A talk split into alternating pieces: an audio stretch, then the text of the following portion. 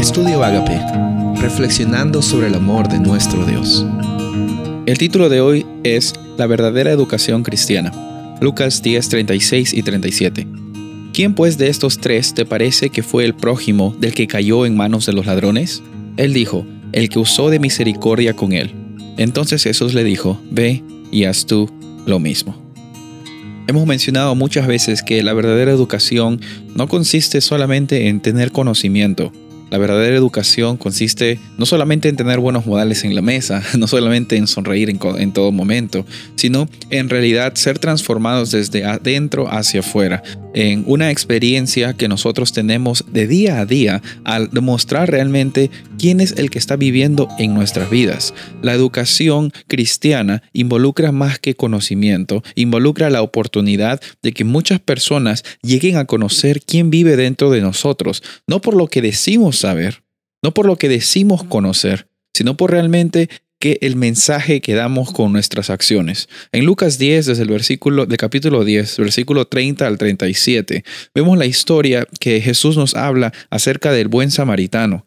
Es lastimoso que, en primer lugar, este, esta persona que descendía de Jerusalén a Jericó fue atacada, pues a veces nosotros como seres humanos lo primero que hacemos es buscar nuestro bien sin importar de hacer daño a las personas. Fue herido, eh, le despojaron todas sus cosas. Y dice la historia que pasó un sacerdote por el camino sacerdotes eran considerados como personas muy altas en la sociedad. Económicamente, socialmente, moralmente, se esperaba que el sumo o que el sacerdote, perdón, iba a tener que demostrar realmente que su conocimiento de Dios no solo era un conocimiento cognitivo. Lastimosamente dice la historia que pasó de largo. Después llegó el levita, un levita que eh, por el linaje que él tenía, estaba en una situación y una condición sociocultural muy acomodada, porque los levitas tenían la bendición y el privilegio de servir a Dios eh, como sacerdotes o como parte de los oficios de la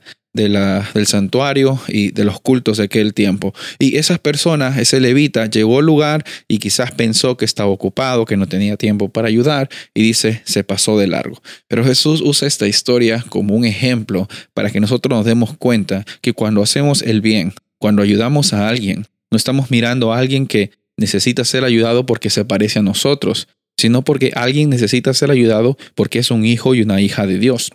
Cuando tú ves a una persona con necesidad, que no veas eh, de dónde viene o de qué país es o qué tiene o qué no tiene, si se parece a ti o no.